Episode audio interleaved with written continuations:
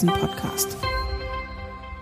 Hallo und herzlich willkommen zu einer neuen Folge des Commerzbank Devisen Podcast. Mein Name ist Antje Brewke, ich bin Devisenanalystin im Research der Commerzbank und bei mir ist mein Chef Uli Leuchtmann. Hallo Uli. Hallo Antje.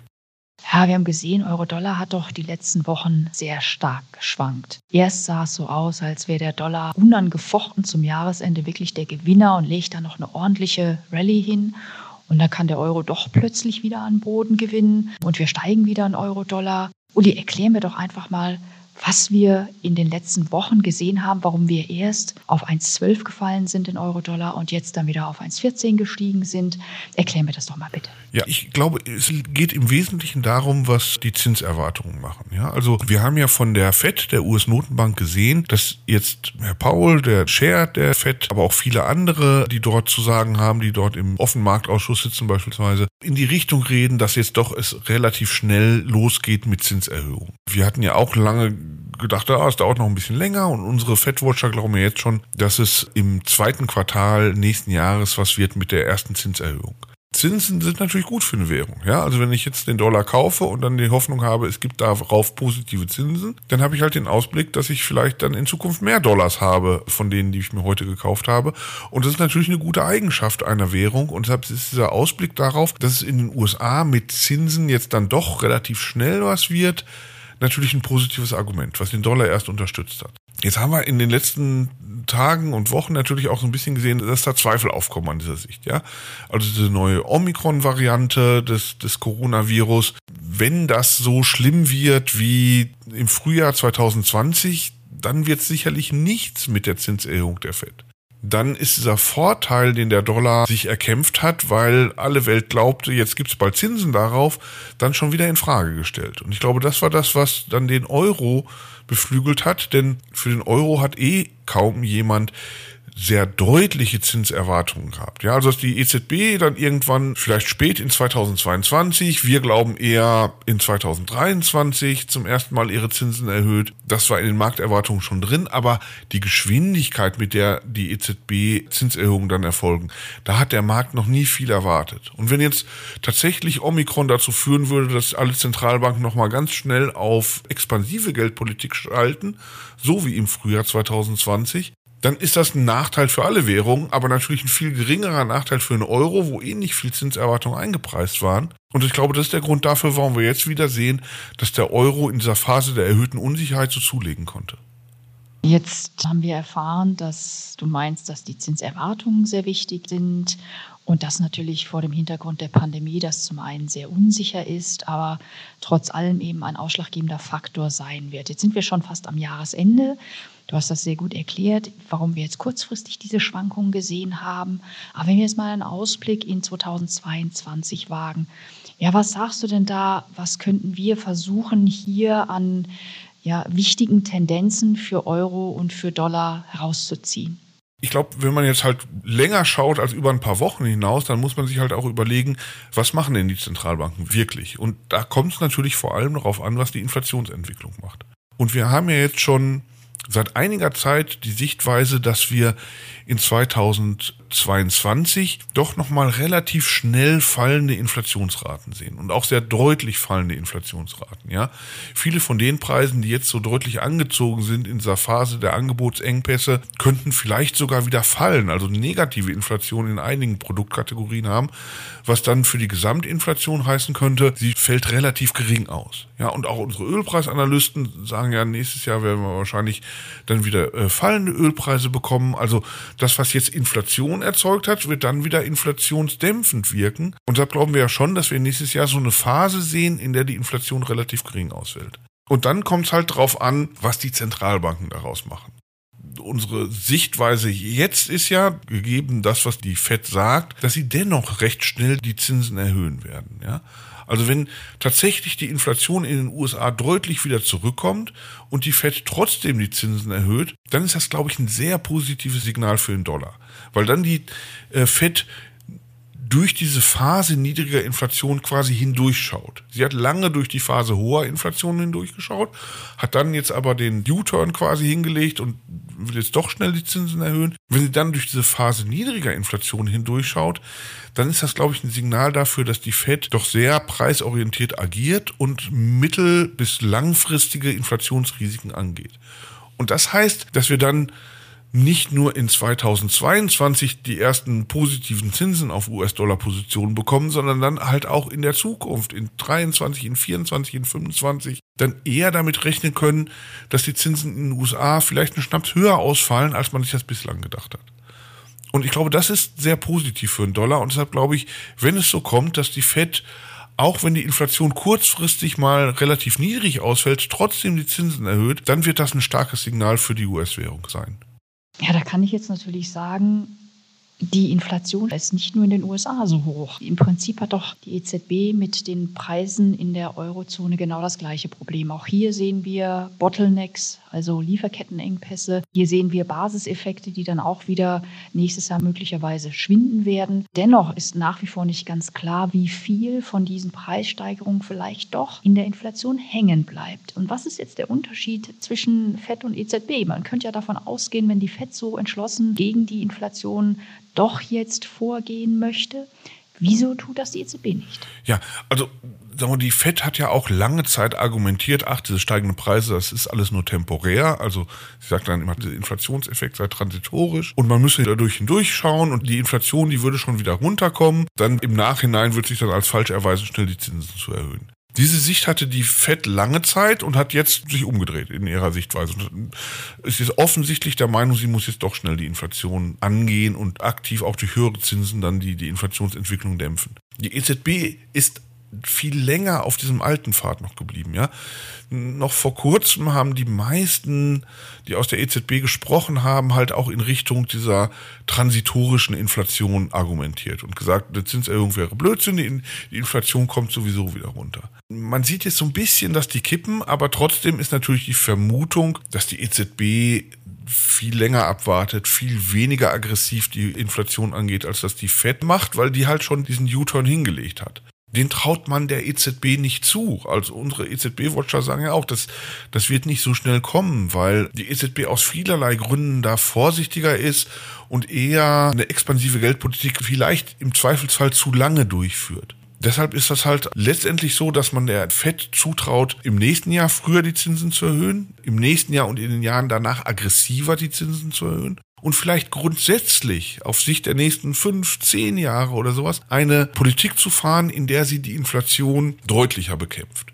Und ich glaube, dieses Signal würde verstärkt, wenn wir tatsächlich nächstes Jahr sehen, dass die Preise auch mal kurzfristig wieder gar nicht mehr so stark steigen, dass wir Inflationsraten haben, die vielleicht um oder sogar unter dem FED-Ziel sind, mal ein paar Monate lang und die FED das trotzdem macht. Dann wird diese Sichtweise, die bisher den Dollar gestützt hat, noch verstärkt. Und deshalb glaube ich, ist da noch nicht alles eingepreist. Dann kann auch noch mehr kommen an Dollarstärke, selbst wenn die FED nicht mehr macht, als bis jetzt an Zinserhöhungen eingepreist ist.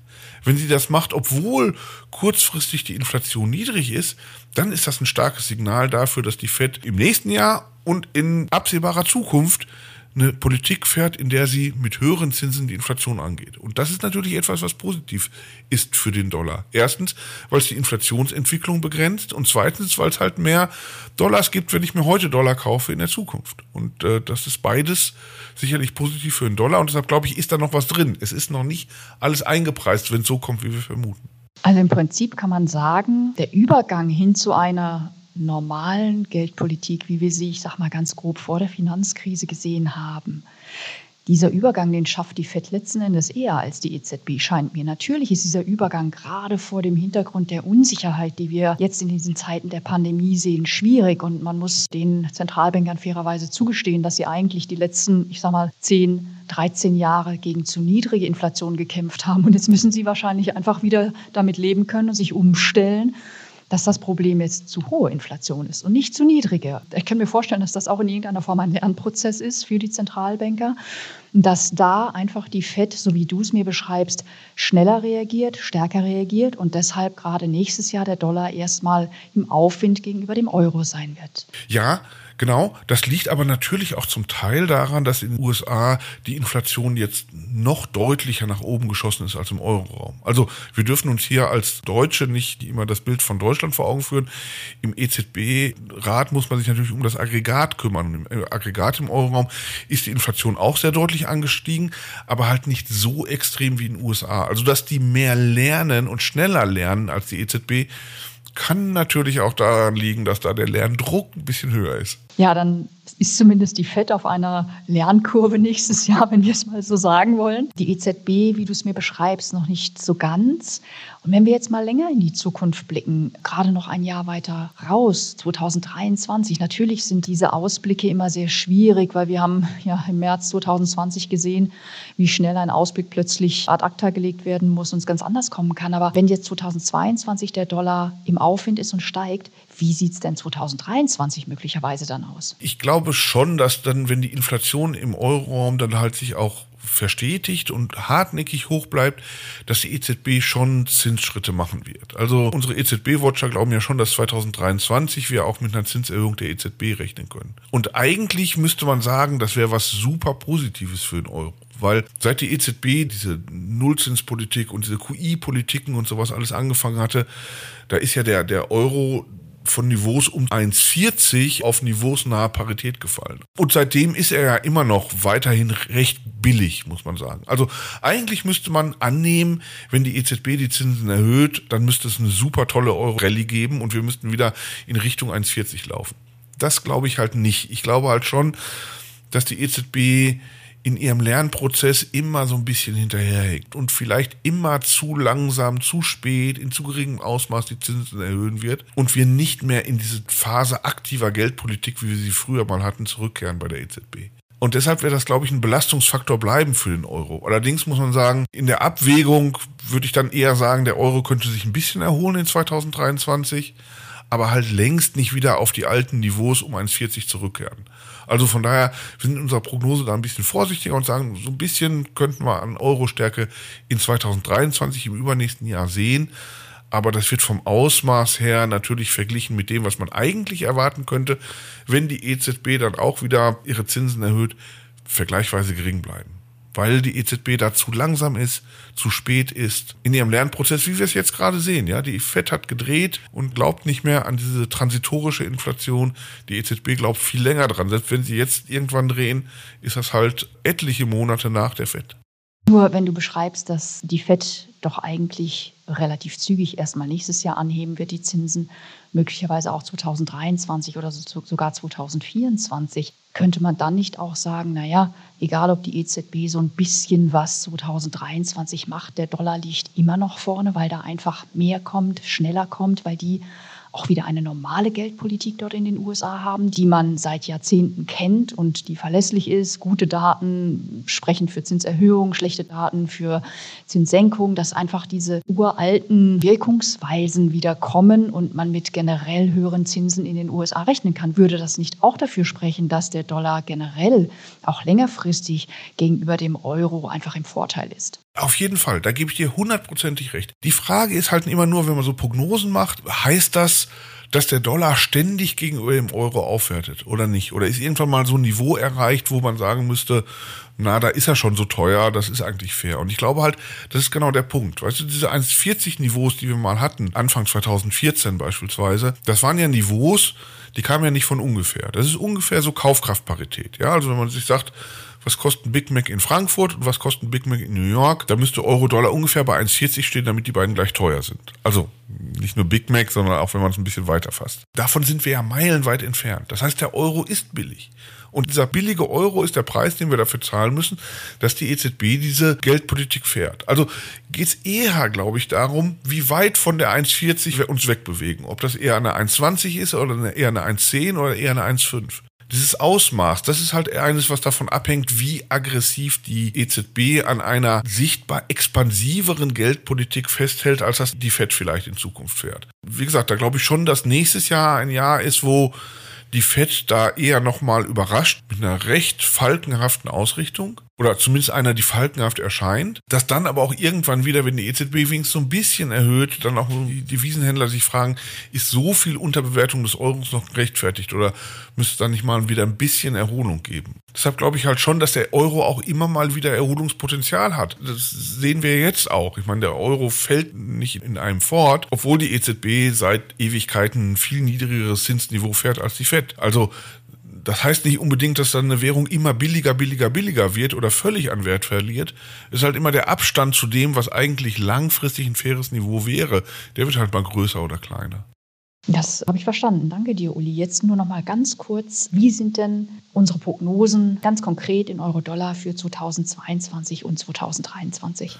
Ja, also für 2022, fürs nächste Jahr, wenn halt die FED den Lift-Off, also die ersten Zinserhöhungen durchführt, obwohl wir dann auch mal eine Phase niedriger Inflation bekommen. Wie gesagt, da bin ich schon optimistisch für den Dollar und da glaube ich schon, dass der Dollar nochmal zulegen kann. Gegenüber dem Euro, gegenüber den meisten anderen Währungen. Deshalb haben wir halt in unserer aktuellen Prognose für Ende 2022 ein Niveau von 1,08. Also, dass wir schon mal doch sichtbar unter die 1,10 fallen können. Das ist, glaube ich, so die Message, die diese Zahl 1,08 vermitteln soll. Und für 2023 dann so ein bisschen Erholung des Euros, aber in sehr moderatem Ausmaß. Ja, also wenn wir dann Ende nächsten Jahres bei 1,08 stehen, dann wäre es meines Erachtens plausibel zu sagen, Ende 2023 könnten wir dann bei den Niveaus so um 1,14 stehen. Also irgendwo zwischen, zwischen 1,10 und 1,20. Mehr nicht, weil ich halt, wie gesagt, ich glaube, da bin ich mit dir einer Meinung, diese Erholung wird nur sehr moderat sein.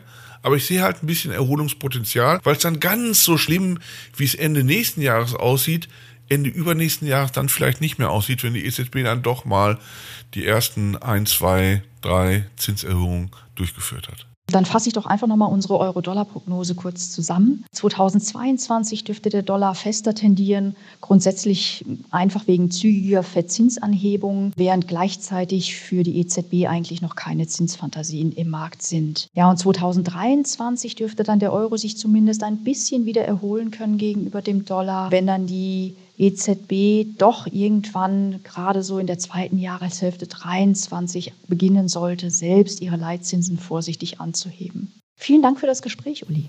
Vielen Dank dir, Antje. Wenn Ihnen unser Devisen-Podcast gefallen hat, dann abonnieren Sie ihn doch gerne auf den gängigen Plattformen.